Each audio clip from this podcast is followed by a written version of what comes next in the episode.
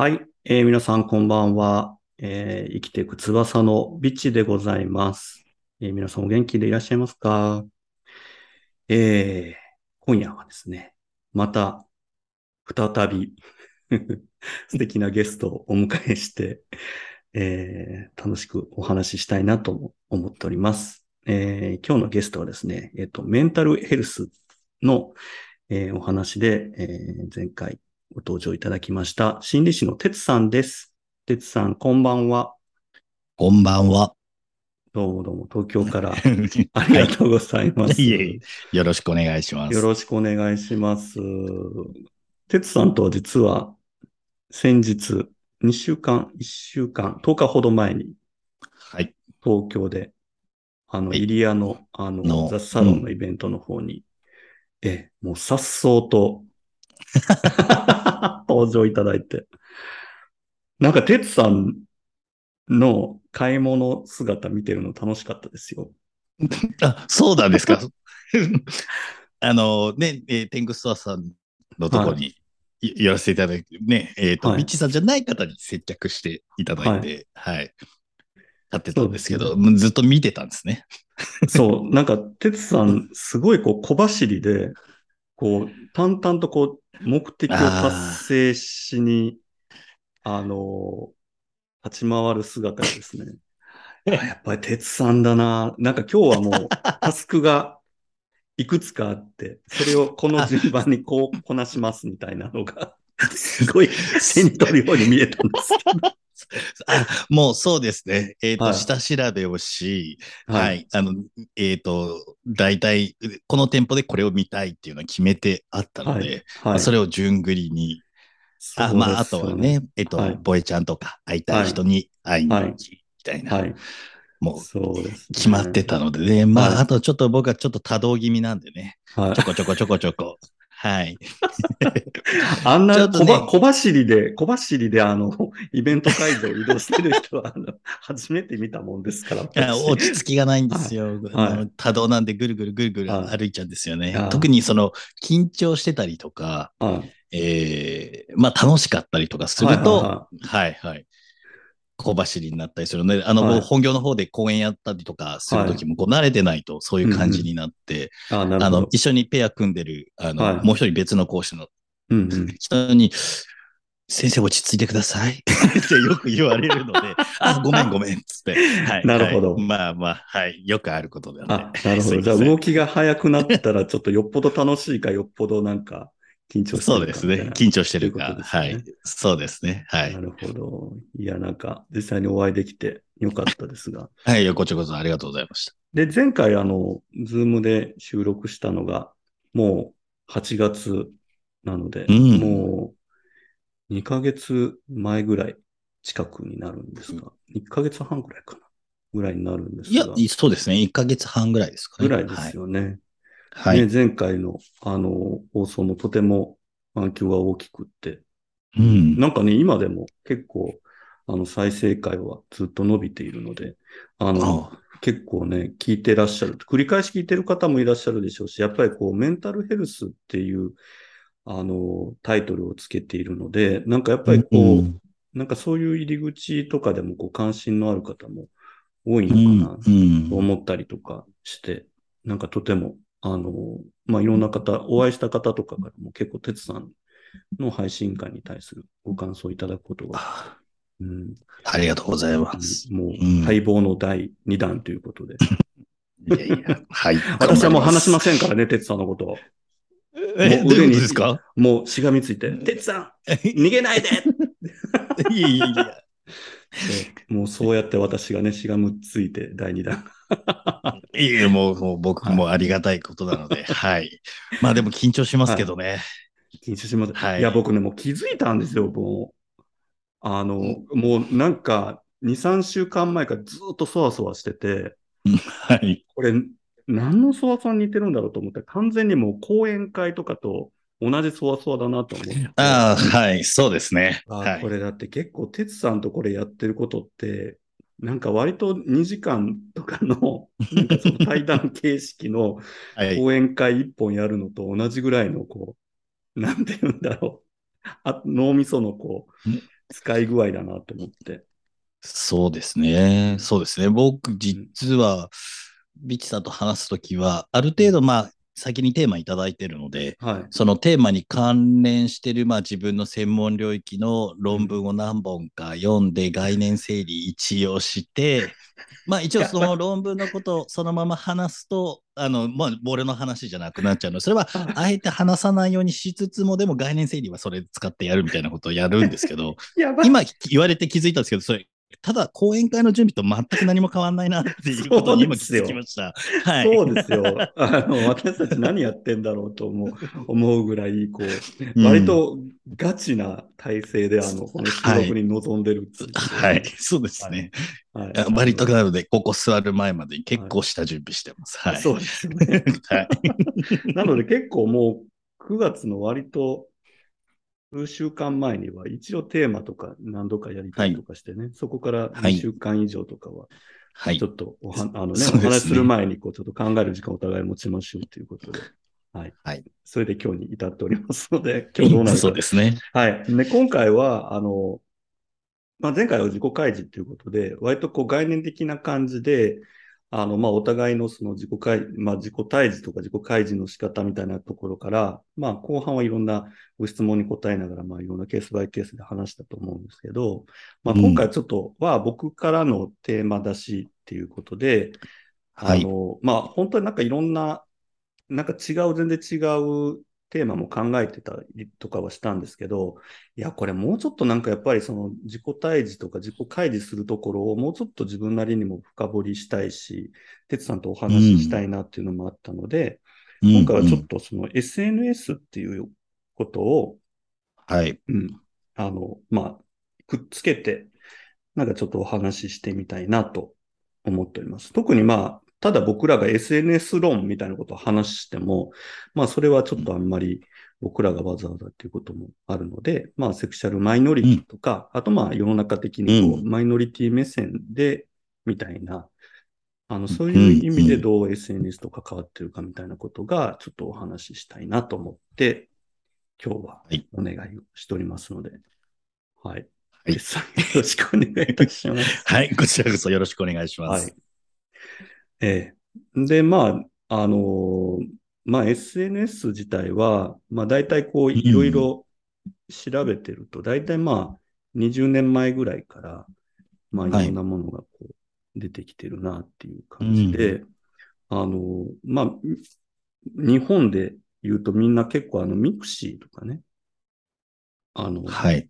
あったと思うんですが、ミクシー調べてみると、あのーうん。ちゃんとサービスの提供としては2004年からうん。提供されたみたいなんですよ。なんかまあ18年ほど前ぐらいなんですけど、その後まあいろんなあのツイッターとかフェイスブックとかインスタグラムとかまあいろんなものが出てきたと思うんですけど、うん。哲さんとそもそも SNS みたいな関係っていうのは歴史深いでしょうか？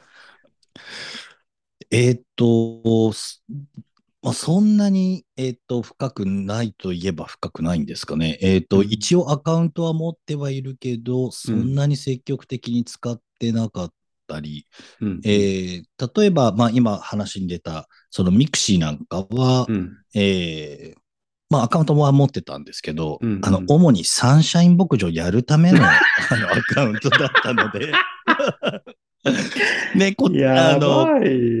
こっちのね、あの、ゲイの方でミクシーっていうとか、まあ、はい。そのミクシーのゲイのコミュニティ、なあれなんていうんでしたっけ、はい。グループ、コミュニティが。コミュニティですよ。いいですはいがあってうん登録したりとか、うんうんまあ日記をその公開してたりとかっていうおはがあったと思うんですけど、うん。あの、僕日記も書いてなければ、うん。えっ、と、ミクシーのアカウントもつながってたのは、うん。職場の人だったりとか、あうん。の、普通の、あの、いわゆるのんけ社会のお友達とかだったので、うんいわゆるゲイの人がパッとミクシーでイメージするああいう使い方はうんもう一切してなかったんですよね。うんで唯一そういう意味でゲイのアカウントとして持ってたのがツうんイッターで、そのアカウントは10年ぐらい前からなので、まあ、30代半ばぐらいからですかね。なはい。るほど。いや、だから、意外、意外ですよね。意外って言ったんですよ。なんか結構割とゲイっていうかセクシャルマイノリティって結構やっぱりその SNS とのこう親和性が高いイメージが勝手にあって、なんていうか、やっぱりこう同じ根っこを持つ人同士がこう、うんまあうん広く、しかもこうちょっとクローズドの場でつながろうと思うと、意外と SNS っていうのがこう、あの、手法としては割と使いやすいなっていうのがあったんですけど、当時はだかはいはいらどう、どうしてたんですか？その20年近く前のそのミクシーとか流行りかけてた頃は、もうゲイとしては活動はされてた？あ、もうゲイとしてはかもちろん活動はしてたんですけど、まあその当時お付き合いしてる方とかもいらっし、はい。い、いたりとかしたので、はいはいはいはい。まあそうすると、あの、まあその人との、まあ、はいいわゆるリアルな対面の人間関係から、そこから広がっていく感じはありましたけど、うんうんうん。まあ、ネットとか SNS でそういう活動はしないでねって言われてたのもあるのかもですけどね。ああ、割と。うんうんうん。割とあれでですよね。だから付き合ってると、割とその1対1が中心になる。に、そうですね、うんうんそういう、そういうことですね。はい。じゃあそういう付き合いが割とこうずっと続いてて、みたいな。とか、まあ、そうですね。相手がまあ、それを嫌がる人だったりとかすると、まあ、割と、まあ、うん、トラブルになるのも嫌だったので、別にうんうんうん、積極的に目を盗んでまではやろうかなっていう気にはならなかったっていう感じですかね。うんはい。なるほど。じゃあ割と小鉄さんがこう、SNS を結構リアルに意識して使い始めたのは割とツイッターからぐらいなんですか？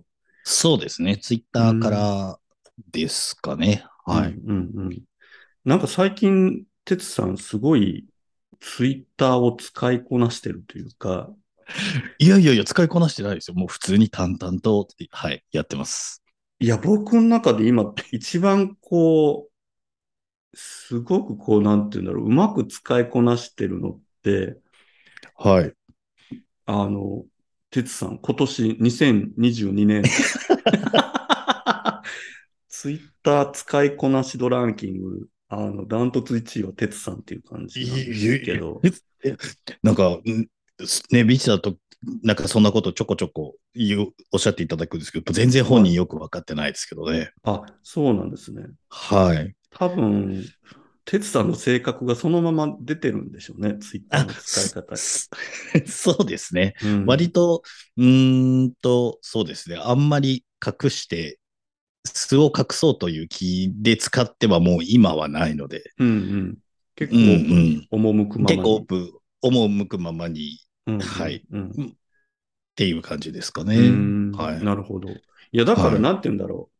結構僕らとかの世代だと、割ともう SNS 歴も長かったりするので、ミクシーとかからすると。そうですよね。ビチさん長いですよね。長いですね。もっとだからミクシーの前から言ったその個人ホームページとか、はいはいはいはい。その辺もだからあんまり見てなかった。そうですね。なんかそういうことをされてる方がいるのは知ってたんですけど、うんえっ、と、覗きに行ったりは特にしてなかったんじゃないかな。うん。うん。なんか、はいはい。なるほどね。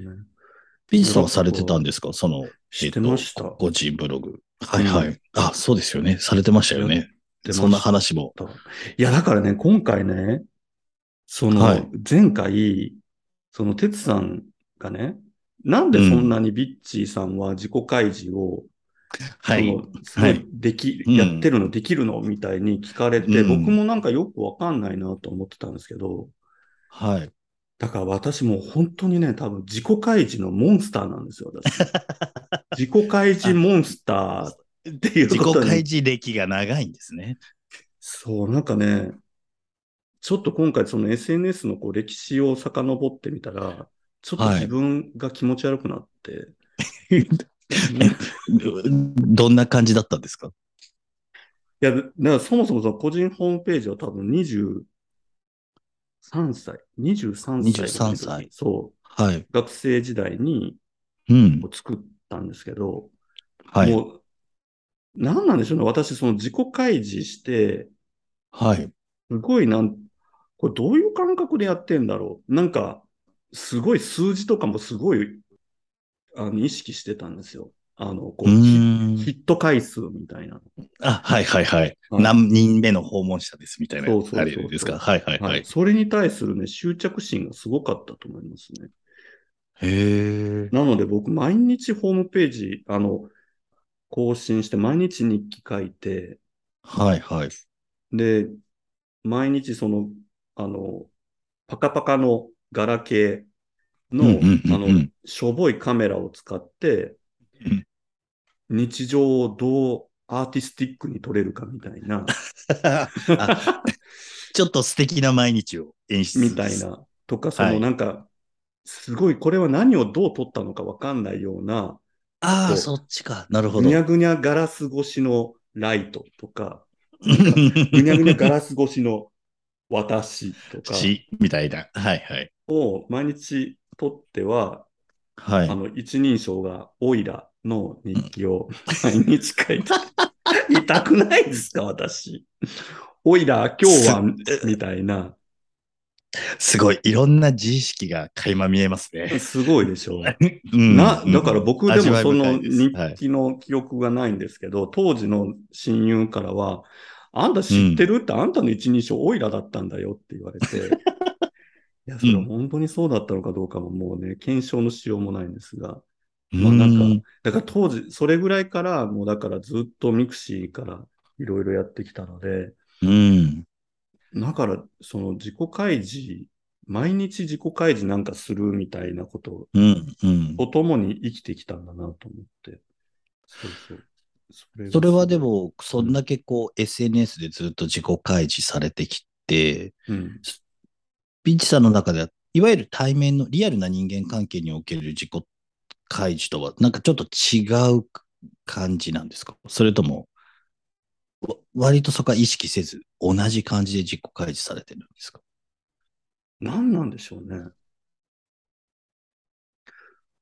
なんか多分僕いつもこう、そういう SNS の時は、なんかやっぱステージの上から叫んでる感じは意識としてはあるんですよ。うーん。ステージの上から叫んでるんですね。うん。そうなんですよね。うん。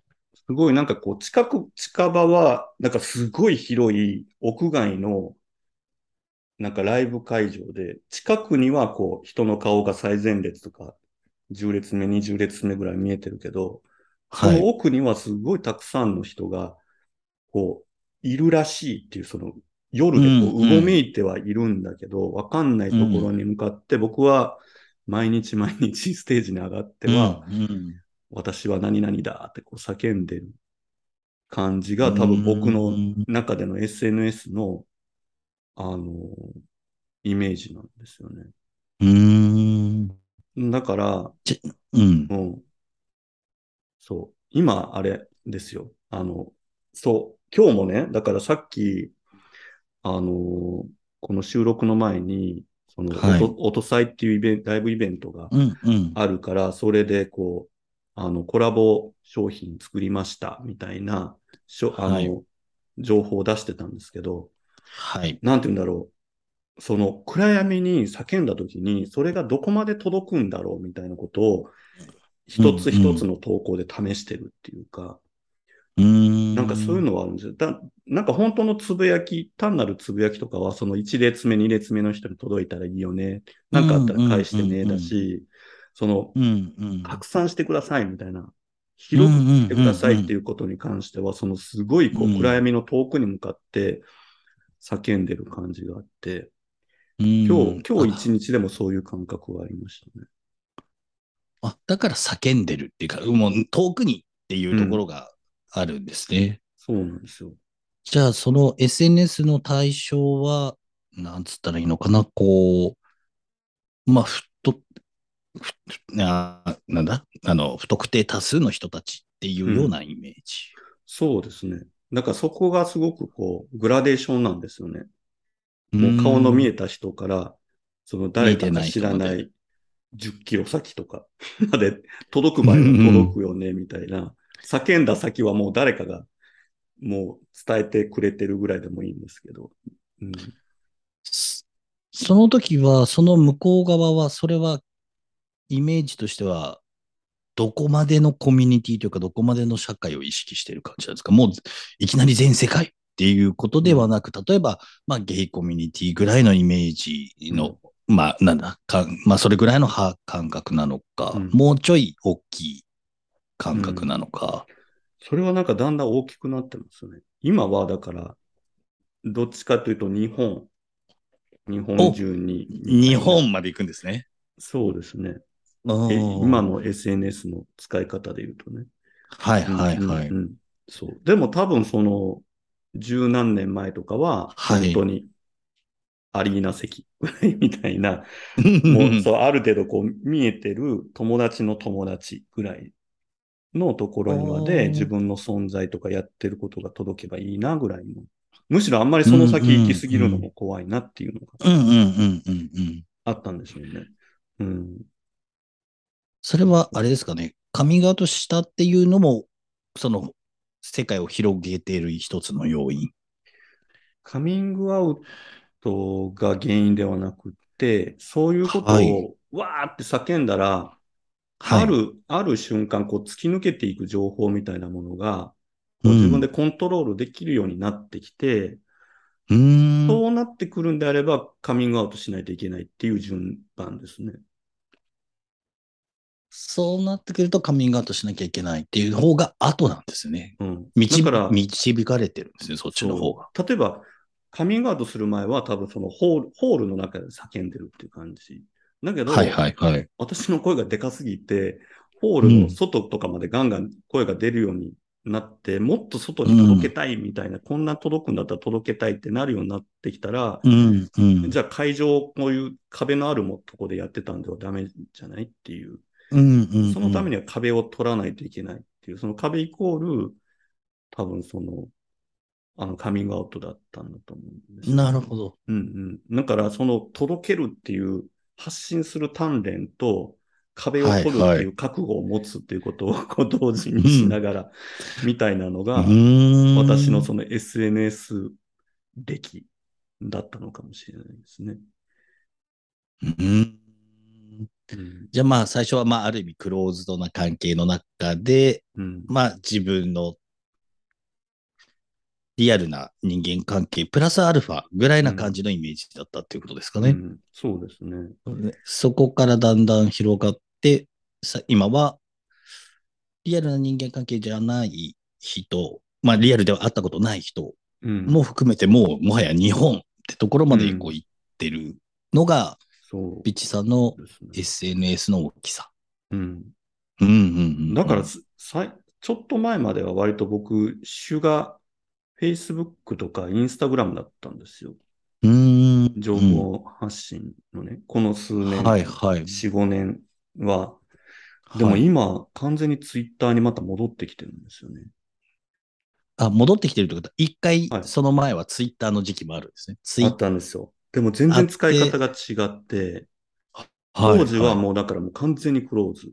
絶対に、まあ鍵もかけて、うん。そのゲイだけ、もう絶対にその、うんうんうん。のんけさんは入れないっていう中で、うんコミュニティとしてツイツイッターはつながってたのから、一旦それはうん自分は狭苦しいなと思って、Facebook でのんけさんとかとつながって、そこでカミングアウトして、インスはいはい。タグラムとかもまあ使いやすい。まあ一方的にこう情報出すのはいいなと思ってたんですけど、うんなんかそこにちょっともう飽きてきたというか、ちょっと自分の表現とまた変わってきて、やっぱりよりこの拡散力というか、このうん、わっていう力の強い、うん あのツイッターに今戻ってきてます。それでもこの半年ぐらいですけどね。あ、じゃあ、ビチさんの中ではツイッターの方が拡散力が強いイメージなんですね。その、うん Facebook とかそういうものよりは。そうですね。なんかツあ、イッターって、イうんインスタよりも強いってことか。うん、の。なんかツイッターは、なんていうんだろう、手にはめてる道具って感じがするんですよ。はいはい。なんかガシャンガシャンってやってて、うんえいっていうのね、えいって手伸ばすと、そなんかビヨーンって手がの、自分の伸びる、10倍伸びるとか、足がビヨーンと伸びるとかみたいな、そのはい自分のこう、はいは肉体を、こう、大きくするというか、動きを大きくするためのツールっていう感覚がうんツイッターがあって、はい。インスタグラムはもうちょっとなんて言うんだろう、こう自分をこうどう見せるかみたいな、はいはい。うん、なんかどう、どう見せるかって、その外観的にどうしたいかみたいなう見方だったような気がして。うーん。だからあんまり インスタグラムってその、実は情報の拡散はあんまり向いてないというか、うーん、広くの人に私はどういう人間かっていうのを薄くなんか皆さんにこうちゃんと知ってもらうにはインスタグラムっていいんですけど、はいはい。私は今、来週こんなことするんだとか、私は来年までにこんなことしたいとか、私はこうだみたいなことを言ったところで、こうインスタグラムってなんか1対1の連続でしかないので、ふーんみたいなっうんうんうん。ていう感じなんですよ。ツイッターってもうちょっとこう、連鎖し、連鎖で熱を帯びてビヨーンって伸びていく感じの拡散力がやっぱりツイッターは強くって、なんかそれを今年うんうん2022年にものすごく痛感して、あい、こん、こんなツールなんだと思って。っうーん。ていうのを踏まえて僕だから哲さんを今観察してるから、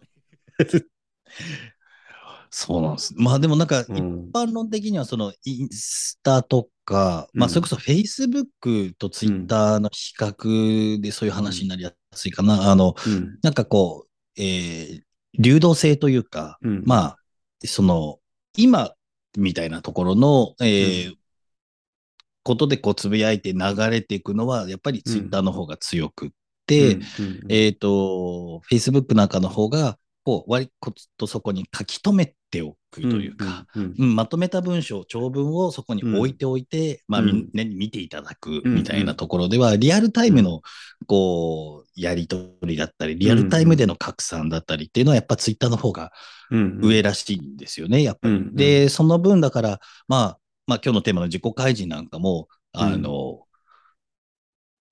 ツイッターの方が、まあその流れていくがゆえに、こうんううん割と、あの、ちょっと本心に近い深いところがちょろっと言えたりとか、うんうん。あとは、まあこれは、うんマイナスな面かもしれませんけど、ネガティブな感情の自己開示みたいなのも、うんまあ Facebook よりは Twitter の方が、うんうん。うん、やっぱり多いなんていう話もあったりとかするので、うんうんうん、そのリアルタイムさみたいなところが今のその、うん。連鎖して広がっていくって、ビッチさんがおっしゃったところと、ううん、ん。うんなんかこう、関わってるのかなうんうんなんて思いながら、はい、うん聞いてたとこですね。そうですね。うん。だからでも僕そんな使い方うんしてるかな、でも。はい。うん。なんだろう。哲さん、すごく今、不思議。不思議？不思議？不思議とは。何なんだろろうな。すごく、なんか、どう、どうにかなろうとしてる感じというか、う。はい。哲さんのね、ツイッターを知らない人からすると、何の話してるんだろうってなるんだけど、すごくなんていうかこう、ちゃんとこう、順序立てて、はい、はい。で、あとこう、縦にも横にもちゃんと整理しながら、こう、ま、なんか哲さんっていうものを表現するマス目を描いて、はい。その中から、こう、毎日こう、ちゃんとなんていうんだろう、今日はここのマス目について情報を出そうみたいな感覚がして、なんかその哲さんのからの受ける情報をタイムラインを見ると、そのマス目が埋まっていくはい。感覚。で、その人となりがこう、よく本当にこう整理されて理解できた上で、なんとなく哲さんがこういう風になろうとか、人からこういう風に見られたいとか、こううん表現したいみたいなものが、こう、じわっとそこからこう、感じられるっていうか、あ、この人のそのツイッターの使い方すごい、ここまでそのちゃんと論論理的にツイッター使ってる人っていると思って。うん。そうです。まあ、うん、自己開示よりは自己提示のニュアンスが、まあうん僕はこう持っている、う。ん。そう、一応芸のアカウントは、えっ、と、まあ今の段階ではまだ鍵赤で、えっ、と、うん芸の人としかつながらないようには一応こううんコントロールをしていて、なおかうんつう、ん。えっ、と、お会いしたことがあったりとか、まあ実際こう交流、あの、プライベートな部分で交流があったことのある方を中心に、プラス、あとは僕はトレーニングしてるので、うんえっと、うんトレーニング関係のアカウントは、うん。あの、直接知らない方でも一方的にフォローしたりとかはしてるんですけど、うんうんなんかそういう意味ではルールが決まっている中でやってるんですよね。で、うんうんその知っている人たちに見られているっていう、まあ実際に交流のある方たちに見られているっていう意識はありながらやっているので、うんうんうんはい。えっ、と、トレーニングで、えっ、と、画像を上げた後は別の部分のところをやったり、うん。ツイート。を、まあ、例えば趣味の単価のツイートをしてみたり、うんうんうん。でもそれが、えー偏りすぎると、たまにこっちの方やった方がいいかな とか、うんうん。自分の中で確かにおっしゃる通り、マス目が埋まるようにバランスは取りながら、うん。つぶやいてるところはあるんですよね。う。ん。うん。多分それが俺の中での SNS の自己提示のやり方で、なんかまうん。あそこでいいねもらったりとか、まうん。ああとはそれこそ、えーリプライもらったりとかっていうところで、うん、まあある程度の承認欲求を満たしたり、はい。うんうんうんうん。まあ、そこでこう、面白い交流だったり、まあ、意見交換があったりとかっていうところで、なんて言ったらいいのかな。なんか、SNS で得られるいいところをうまく取ろうとしてるっていうところはあるうんんですよね。多分僕はまだちょっとそこが鍵垢じゃなくてオープンアカウントにすると、まあもちろんネガティブなフィードバックが返ってきたりとか、うん。まあ、よくわからない、なんだろうな、ステアカみたいなところからこうフォローされてコメントがつくっていうところに、おそらく僕は今ちょっと対応しきれないだろうなと思っているので、そういう意味でも、その SNS のいいとこ取りをしようとして、うん。そんな感じをこう鍵にあえてして、みたいな、ううん。んうん。自分の範囲とコントロールできる範囲で、うん。えー抑えておいて、みたいなことはさしている自覚はありますね。うん。それってこううん逆,、うん。逆説的に言うと、いいとこをある程度、まあ、うまく使っていこうということは、逆に言うとその SNS のこうリスクの部分というか、まあ、マイナスの部分とかっていうのも結構、鉄さんなりにこう見てきて分析してみたいなところはあるんですか？そうですね。そうですね。でも、あの、ありがたいことに自分が経験したことはないので、うんうんえーえーと、僕以外の、まあまあまあまあ、中見ているとっていうところですけど、うんうん、やっぱりその、まあ、その、その他を、相手が、えっ、と、やっぱりこう、なんか通常のひ、こう、えっ、と、ゲイじゃない方の SNS って、基本的にはリアルであった人間関係に、を補強するためのものが多いらしいんですよね、役割として。は。うん。実際に会ったことがある人で、まあうん。でもそんなにリアルでは頻繁に会えないから、うん。まあ、SNS 上でつながって、まあ、そこでちょっとやり取りをして、まあ、ゆあくまでメインは、あの、対面の、あの、うん。リアルな人間関係を補強すうる、ん。まあ、みんながこう、集まる場所ってみたいなところでうんうん SNS を使ってたりするらしいんですけど、うんうんゲイっていう、例えばいわゆるセクシャリティでつながっていく SNS ってす、そうじゃないじゃないですか。うんうんううんんうん。まあ、リアルで会ったことがある人じゃない人も、同じセクシャリティだっていうだけで、そこのコミュニティで、こう、割とやられている方もいらっしゃる。うんまあ、うん多いのかな。ううんんそういう方を多く見ていると、その、リアルな人間関係がベースになってないところでの、こう、ネガティブな反応だったりとか、えっ、と、弊害だったりとか、いうのを、やっぱり見るんですよね。で、本来その自己開示って、まあ前、えっ、と、前回というか、なんだうん。えっと、前回出させていただいたときに話にあったように、やっぱり役割としては、えーその相手とのリアルな人間関係のこうね、こう近づく、あ、僕にこんなこと話してくれるってことは、こんなに心を許してくれてるんだと思って、向こうも何か自己開示して、こう関係性が親密になっていくみたいなところが一つあるってお話をしましたけど、うん。それがなく、ないんですよね。ネット上の、うん SNS 上の自己開示って相手がいないので、相手との関係性が、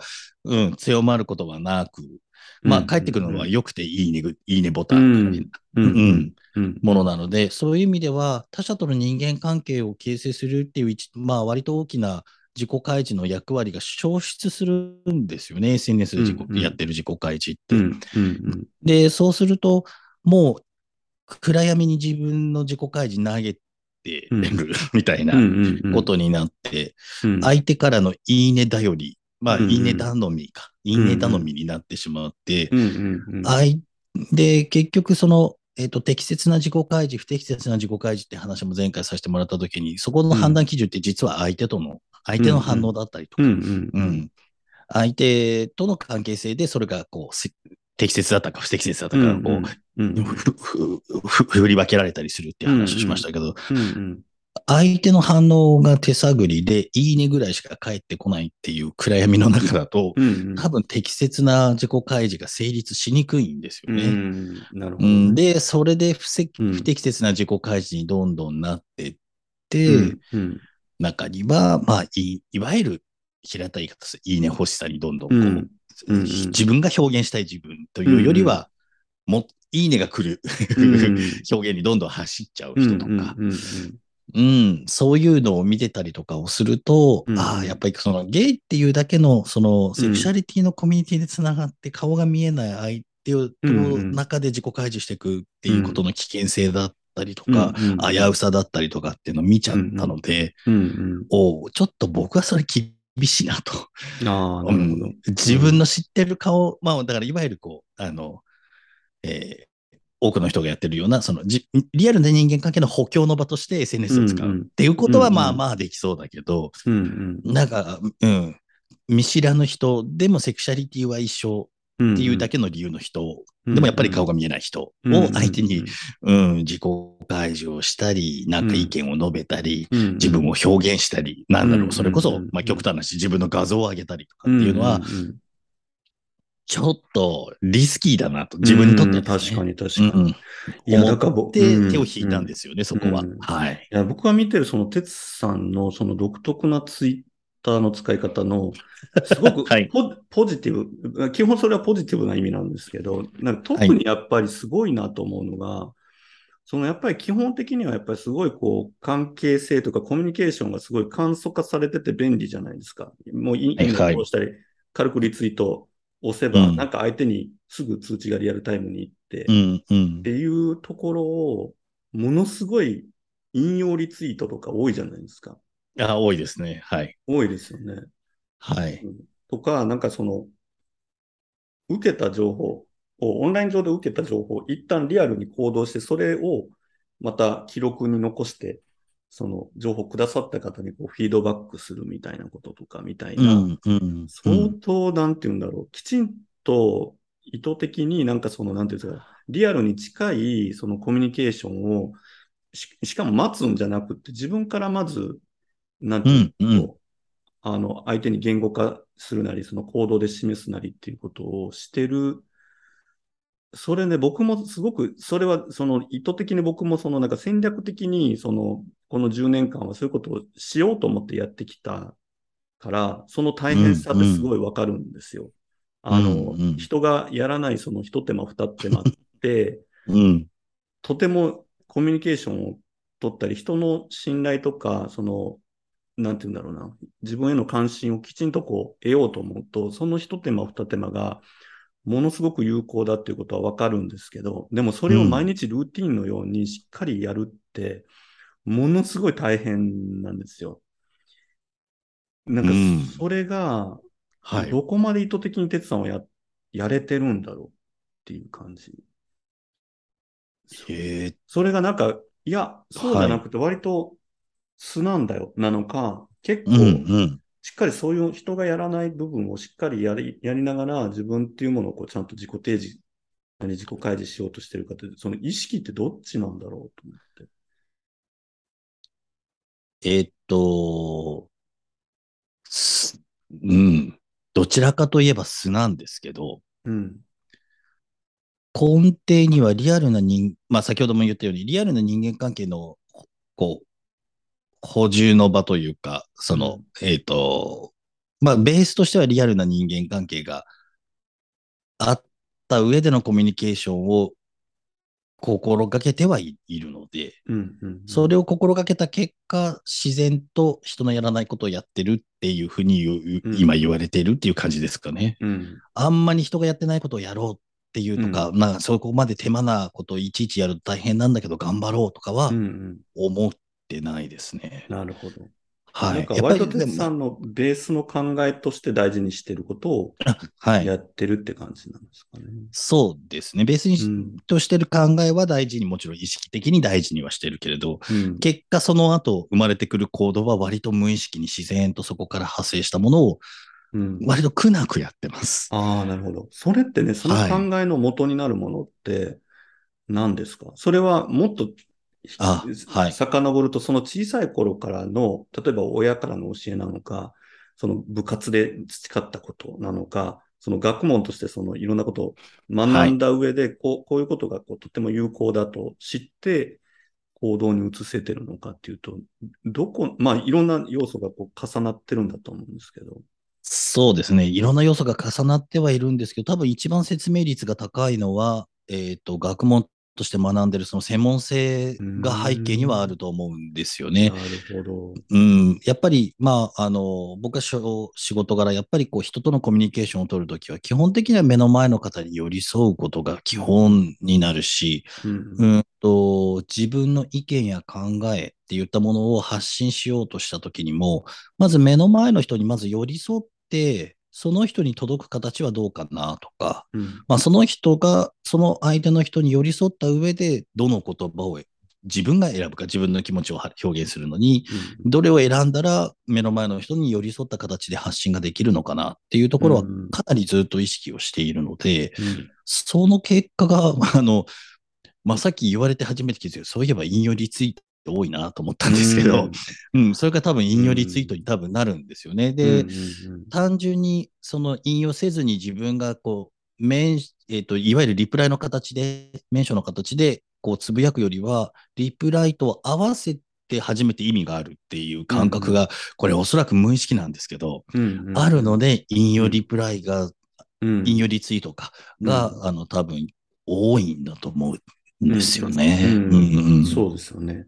多分、だからああいうツイッターもそうですけど、まあ、あらゆるその SNS の、そので、まあ、その仕組みというか、システムとかその機能って、実はやっぱその多分、人のこう行動とか、うん。その表現とか、その心理的なものの、いろんなもののこう考え方とこう、結びついて設計されてると思うんですけど、でもそそれから言ったら、その、哲さんみたいに、その人の心理のことを学んだ方が、うんうん。そういうものを元に、まあ、設計されたツイッターみたいなものをうん。使っていくと、ものすごい効率的なのかもしれないなって今うん。思ったんですよ。僕の印象ね、哲さんって、うん。この、哲さんが本格的にツイッターとか使い始めたのって、今みたいな感じの関わり方ってどれぐらいなんですか？もう数数年。あ、あ、もうでも数年は経ってると思います。はい。うん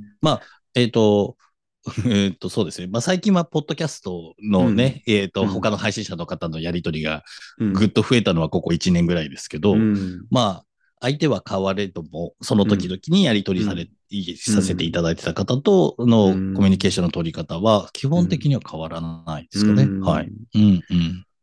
だから、哲さんのその、僕がこの知り合って半年弱ですけど、はい。僕が取り巻く中のその、数十人ぐらいの中で、で見たとしても、その、哲さんっていう人の認知のされて生き方とか、その、哲さんっていう人に対する人のこう興味関心の矢印の向き方とか、その、哲さんに対する、その、信頼とか信用みたいなものってね、すごくこう手に取るようにこう、こう熱を帯びたりとか、こう、その信頼がこう、ちゃんと形になっていくのが、こう、すごくこう見て取れたんですよ。ああ、そうなんですね。はい。うんいや、これはすごいことをしてるって、素晴らしいと思ったんですよ。ああ、はありがとうございます。ただ、本人はよくわかってないですそうね。。いや、だからね、そこはすごい、そこちゃん、あ、でもヒントになるなで、しかもその本人が、はい。なんかこう、すごくこう偽って自分を作ってるんではなくって、うん結構そ,、うんうんその自分とかその心情というか、もはいのと、すごくこう無理せずに、ツはいイッターを使いながら、こう、でもこうリアルに会ってない人とでも、こう一定以上のその信頼を築けてる。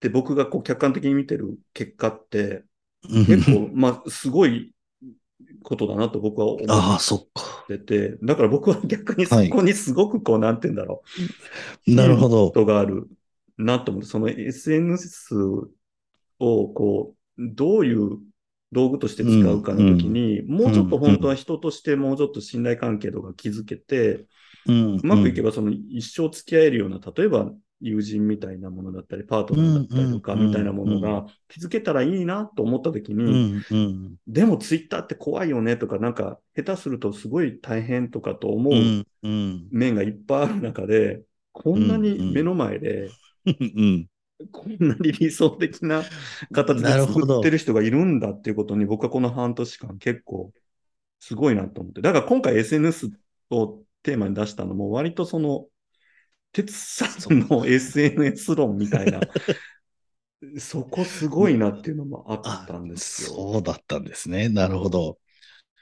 そううんと、多分まあ先ほどちょっと言ったように、その、えっ、と、まあ自己開示で言うと、そのうんさっき言った、相手との関係性の部分での、まあ、かええ効果みたいなものが省略されるっていう話をしましたけど、うん。まあ言ってしまえばその相手ありきのところなんで、まあいわゆる対話なんですよね、省略されちゃうところは。はい。で、多分僕が SNS で引用リ引用リツイートも含め、なんかいろいろしてるのは、うんまあ、その省略された対話を復活させてるって言い方するとちょっとあれですけど、まあ、その対話を意識してるんだと思うんですよね。で、対話するときはやっぱり、うんまあ、当然相手の、あの、話をよく傾聴して、えっと、寄り添ってっていうことをするので、うんうん。多分僕がそこでやってるプロセスは何ですかって言われれば、まあ、平たく言えば対話なんだろうなっていうのは、今、うんうん。ミチさんのお話を聞きながらしてたんですよね。で、うんと、SNS での自己開示って、やっぱりその対話の部分が省略された結果、何が残るかというと、うん。まあ、あの、承認欲求を満たすような部分だったりとか、うんうん。まあ、あとは、まあ、あと、カタルシスもあるんですよね。まあ、こう、うん。うんちょっとつぶやいて、自分のこう、うんえっ、と、思ってたこととか、うん。うん、まあね、ちょっとしんどいことちょっとつぶやいて、言葉にして吐き出せてすっきりしたみたいなカタルシスだったりとか、うん。まあ、あとはこう、言語化、言葉にすることによって、あ、うん。俺今こんな風に思ってるんだ、こんなこと考えてるんだということの再確認だったりとか、うんあとは、まあ、これいいねしかつかないですけど、いいねがたくさんついたことで、あ、自分の意見って僕だけじゃなかったんだとか、うん逆にいいねがつかなかったことによって、あ、うん自分の意見ちょっと世の中的には変わってんのかなとか、なんかそういうこううん自分の意見が世間の中でどの位置にあるのかな、みうんたいなことの確認とかは、それは多分、あの、えっ、と、対面の自己開示と同様に SNS の自己開示も、そこは役割は残ってる部分だと思うんですよね。だから結局、対話の部分意識しないと、そっちにぐーって偏ると思うんですよ。SNS の自己開示をするうんうんだけをずっとしていると。うんで、だんだんカタルシスだけになったりとか、その、あまあさっき最後に言った、いいいいねで自分の、うん。えっと、正しさを測るみたいなことをうんうんうんこうずっと繰り返し繰り返し、うん。う、ん、やってしまうとかっていうところに偏っていくと、うんまたこれ変な話になるなっていうのは、うん。やっぱり思ってるので、その、うん。両方ですよね。うん。まあ、あの、SNS 上の自己開示なんだけど、うん。うん。いわゆるリアリアルな人間関係における自己開示と同じだけの、こう、まあ、うんえーメンタルヘルスにおける、まあ、効果っていうか、うんまあ、うんセルフケアとしてのツールとしてちゃんと使うっていうところで、ううんうん。ん、対話の部分をどうにかこうにか SNS の中で再現してるんだろうな。うん。とは思います。なるほどね。うん、いや、だから僕も、あの、今回のその SNS でのその自己対峙と自己開示っていう、あの、テーマの前って僕、対話っていうことを、あの、テーマで提案したじゃないはい、ですか。はい。だからですね。はい。まあ、おおいおいは多分、僕らの多分、共通のすごくこう大事な部分で、その対対話っていうものはすごくあると思うんで、まあまさに今聞いててもそうだなと思ったんですけど、なんかその対話的要素がない SNS って、本当になんか勝ち負けみたいな世界っていううん、か、っうん、うん、うん。ていうのがあって、なんか結構 SNS 上でこう競い合ってるみたいなことってあるじゃないですか、その数で競い合ってフォロワーの数で競ったりとかね。そうですね。はい。い、いねとか、なんか、その、うんこう、僕とこうしたいんだったら、いいねちょうだいみたいな、ああ、その数が僕への思い、皆さんの思いでしょみたいなことを、うん数で測るみたいなこととか、なんか、そう、そこにはやっぱりこう、対話が、はない、ないというかな、っていうのは感じで、なんとなくその、なんていうか、こう、学校みたいなところで、こうん。う、全員がこう、なんとなく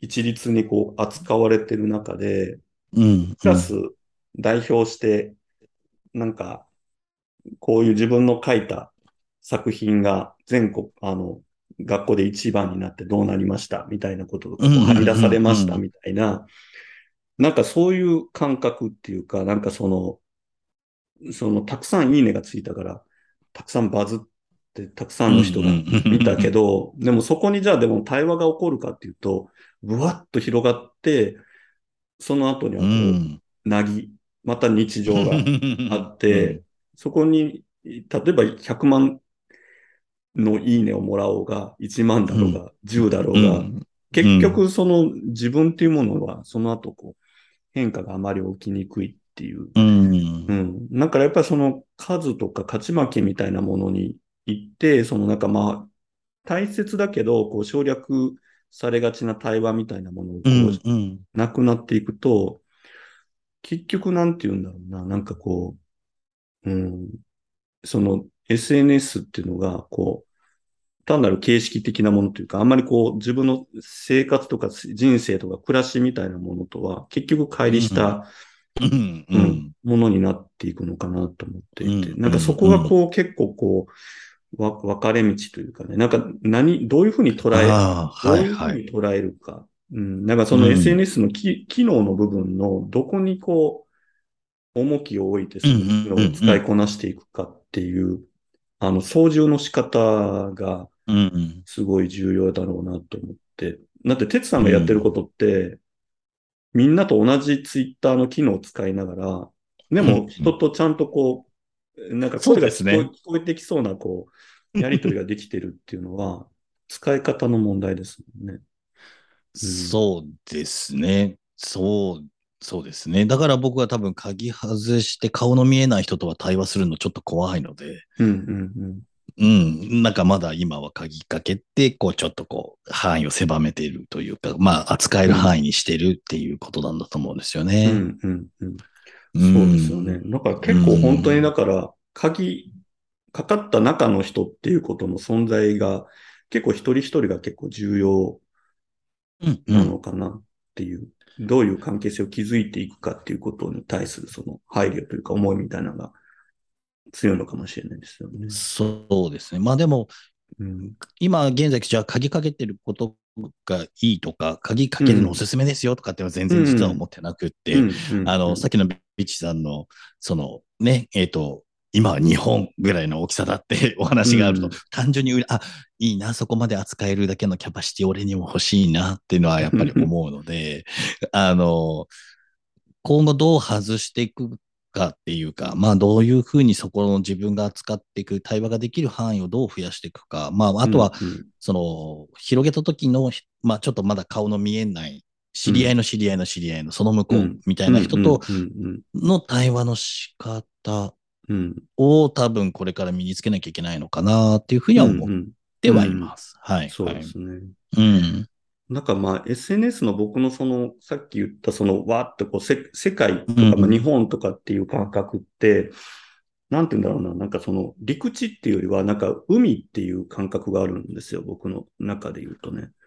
陸地というよりはうん海って感覚なんですね。なんかんうん陸地って結局今世界ってこう、み水によってこう遮断されてるじゃないですか、移動はい。は。はい。はい。でも海っていうのは一応全部がつながっていて、まあうん。その、いろんな気候が違うにしても、まあ一応移動可能じゃないですか。で、なんかそれが、なんか僕にとってのその SNS とか、まあリアルも両方そうなんですけど、その結構そうんうん。のこの数年間その、あなたにとってコミュニティとは何ですかって、コミュニティっていう言葉を、やっぱり僕もそのコミュニティ作りみたいなことをやってる人っていう認識をされてるので、そういう質問よく受けるんですけど、うん。僕にとってコミュニティっていうのは、その、うんと、なんていうのか、状態を表す言葉ですっていう話をしていて、うん。うん。だからコミュニティを、例えばいろんな企業とかが、コミュニティを作りたいって、もうこの3、4年ずっとみんなすごい言ってるんですけど、いやいや、ごめん、コミュニティ作るっていうのは、ただ枠組みを決めて、その中に人を放り込んで、うんなんかこう囲った状態をコミュニティと言おうとしてるかもしれないけど、うん。それはコミュニティではないんだよっていう感じで、コミュニティ、うん。僕のようコミュニティっていうのは海みたいな感じで、その、なんて言うんだろう、こう、例えば難破船がこう、海にこう、沈んでいった時に、そこにこう、例えばこう、藻が生えて、うん。なんかこう、貝がいて、そこにこう、小魚が来て、大きい魚が来て、なんかウミガメが来て、なんか、わーってさ、うサメが来てみたいな、その、そこに生態系が生まれていくというか、でうん、みんな自由なんだよっていう、どこ行ってもいい、う明日、もう次の瞬間どこ行ってもいいんだよっていう、基本みんながこう自由っていうのを担保された上で、たま、でもいいろんなうん。それぞれの理由があってそこに漂っているっていう状態を僕はコミュニティだと思ってるんですよ。うんだからコミュニティを作るっていうのは人を囲い込むことではなくって、人が漂いたくなる、その環境づくりそのものがコミュニティづくりだと僕はうん思ってるんですね。だから、っんていう概念で言うと僕はその SNS はこう鍵を開けた状態で、なんていうんだろう、こう、出入りがしやすい状態で、で、えっ、と、うん SNS とかも結局はアルゴリズムで僕とのその関係性が強い人にしか僕の情報っていかないし、うんうんうん多分繋がってはいるけど僕の情報一個も表示されてない人いっぱいいると思うんですよ。うんなんかそういう状態でこう、関係が成り立ってるみたいなものが、僕のとっては SNS の世界だったりするんですよね。なるほど。うん。鍵を開けてることで、まあ、流、まあ、ある意味流動的な、こう、うん閉鎖的じゃない、囲まれてるわけじゃなうんいコミュニティが形成できるってことですね。うん。そう。うんうんうんうんうんうん。だから。すごく、例えば今日僕が発信した情報が、今まで縁もゆかりもなかった人に、突然、ピーッとこう線が結ばれた瞬間に、ビヨンと僕の元に寄ってきて、明日からものすごい、実は密な関係が結ぼうと思ったら結べるみたいな、その可能性を僕はすごく重要視して、多分 SNS を使ってるんだと思うんですね。多分それがその、哲さんの人間関係の作り方と、ちょっとまた、違います、ね。今やろうとしていることうんが違うことが、その多分、機能の使い方とリンクするのかなと思ったりうんしたりはしてるんですよね。多分だからその人それぞれでこう自分がどうありたいかとか、まあどういう、まあ今の言葉ではコミュニティの中に属したいか、もしくはコミュニティを作っていきたいかっていうところで、うん、SNS の使い方なりなんなりは、やっぱり当然大きく変わってきますもんねう。ん、そうなんですね。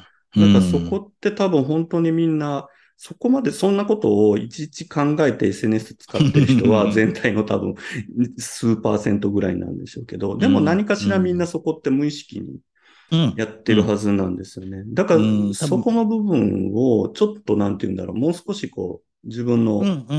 人間関係の作り方とか理想みたいなものとか、どういう時に人と、あの、どういうこう、やりとりがしたら、自分が気持ちいいんだろうかとかみたいなことをうん。ちょっと考えながら、それとその SNS のその実装されている、あの、機能みたいなものをどうこう結びつけていくのかみたいなことを考えると、もうちょっとうん。SNS っていうのが、こう、なんか生きづらさを生む、なんていうかこう、う悪い装置にならなずに済むのかなっていうふうにはん。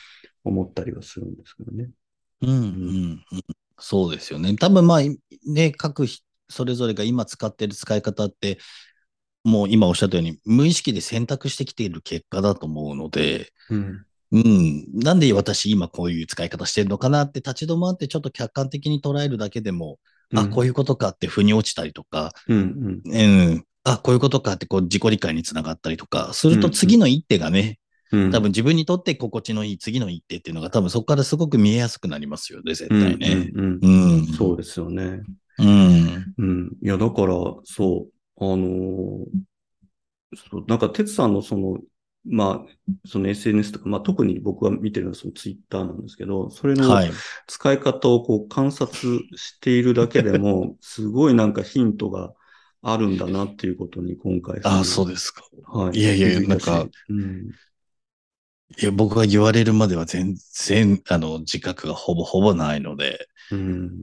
まあ、もちろん、こう、あの、扱える範囲を狭めている感覚、あの、うんうん。のはすごくさすがに自覚はしてますけど、うんうんうん。それ、その先のことは、あ、今日話して、あ、俺はリアルな人間関係の対話の部分をどうにかこうにか、うん。ほ、補足しながら、うんお、うん、こう、追っかけてるというか、なんかそこを、うんうん。こうんうん、あの、取りこぼしがないように、うんうん SNS 上でもこう再現しようとしてるんだなっていうのは、うんうん、一つちょっと大きな気づきでしたね。はいい。やすごい僕は本当に、いや、すごい学びになりました。いやいやいやはいでも僕、その、うんさっきのコミュニティの、あの、流動的なコミュニティの話はすごく僕も勉強になりました。なんかどっかで昔、ごめんなさい、こう、ちょっとあの、しっかり読んだものだ、あの、ないので、ちょっとうろ覚えなんですけど、うん。えっ、と、コミュニティの、いいコミュニティと悪いコミュニティの中で、いいコミュニティはやっぱりその中で人が流動的に動いてるっていうのが、いいコミュニティだって、ううん。ん、うん。やっぱそこが閉鎖的で縛りがあって、ううん。ん、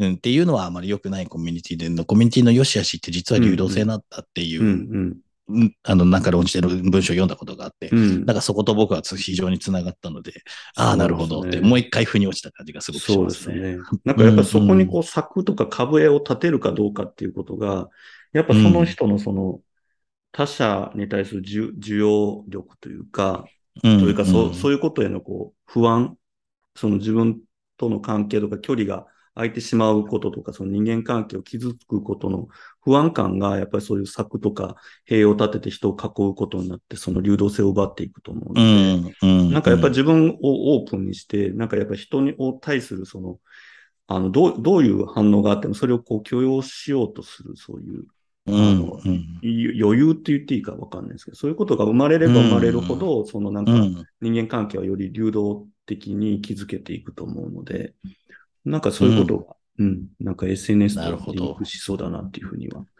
なるほど。したが、はい。哲さん、こんな感じで、実はまあ結構時間になってて、はい。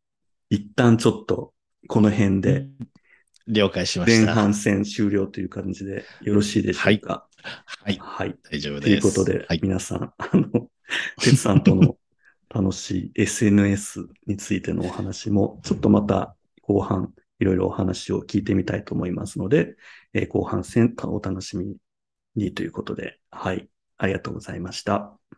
はい。ありがとうございました。